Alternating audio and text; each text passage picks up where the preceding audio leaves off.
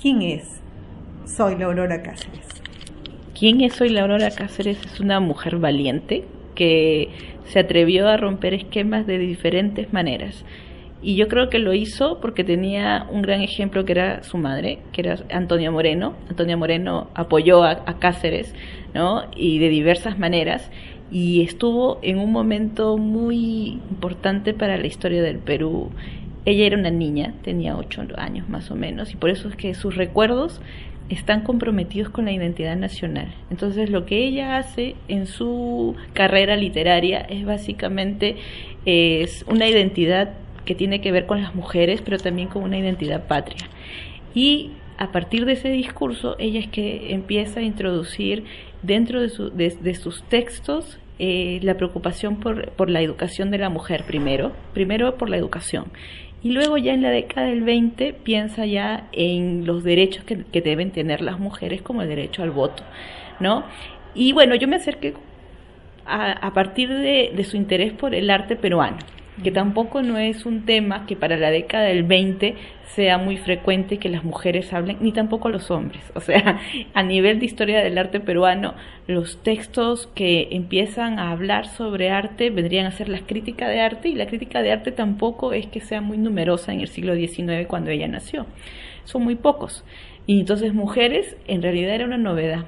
La primera vez que yo encontré un texto, algo que tenía que ver de Soy la Aurora con el arte fue cuando ella hizo una conferencia aquí en Lima en 1911 sobre la pintura en el Perú, porque esa era otra de sus facetas. Ella era escritora, era periodista, era conferencista, eh, viajera, porque también es otra de sus facetas, viajera, y, y además luego activista feminista. Entonces, por eso es que es un, personaje tan significativamente relevante desde diversas facetas que uno la puede abordar. Y que hace 15 años a mí me sorprendió no encontrar casi nada escrito sobre ella, o sea, artículos o libros sobre ella, sino menciones.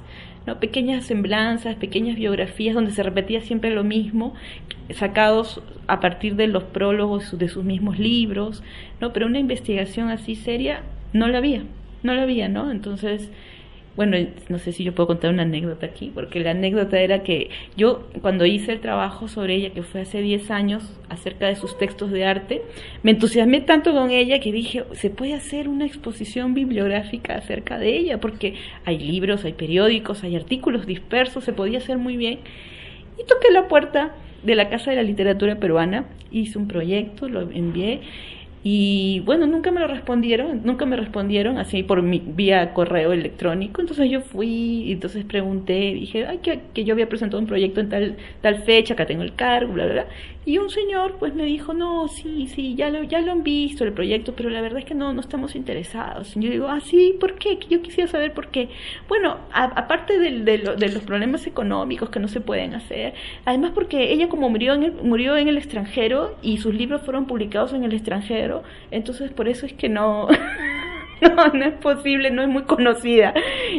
Y yo me quedé sorprendida de la respuesta porque, porque yo dije, ah, bueno, qué, qué, interesante, o sea, cómo califican eh, los criterios para, para hacer una, una muestra o para decidir quién finalmente es importante o no, relevante para la historia de, de en este caso, de la literatura peruana, ¿no? Yo me quedé siempre con esa, con, con, con ese, con, con ese ejemplo de cómo son tratadas las, las mujeres, porque yo creo que si hubiera sido un hombre no creo que hubiera recibido esa respuesta probablemente y ya después cuando lo he comentado con otras personas, alguna me dijo, bueno, entonces tampoco nadie publicaría a Vargas Llosa en el Perú, ni hablarían de ello, porque si él ha publicado varios libros en el extranjero, ya bueno, ya en tono de broma, ¿no? Pero, pero así de, de, de patéticos, algunas de esas son las posturas que toman frente a, a la obra eh, de las mujeres, ¿no? Yo también tengo otro ejemplo en, desde el arte, una mujer que donó sus pinturas al Museo de Pueblo Libre, sus obras, que se llama Rebeca Oquendo, y, y ella hizo una condición en la carta, decía, este, yo dono mis pinturas, y era precisamente como un homenaje a las mujeres peruanas. Ella, ella lo dice en la carta que está de donación, y dijo, la, con la única condición que mis pinturas no las separen y siempre estén expuestas en el museo.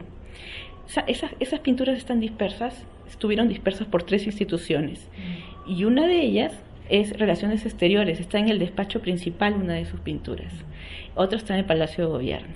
O sea, su carta, su propósito nunca fue escuchado. ¿no? Entonces, ahí hay otro, otro ejemplo que, que podría yo tomar de alguna de, de, las mujeres nacidas en el 19 y que en el 20 son conocidas, sí, pero de diferentes maneras han sido, han sido tratadas por las instituciones públicas, ¿no? Bueno, ahí. Tercer capítulo. Tercer capítulo.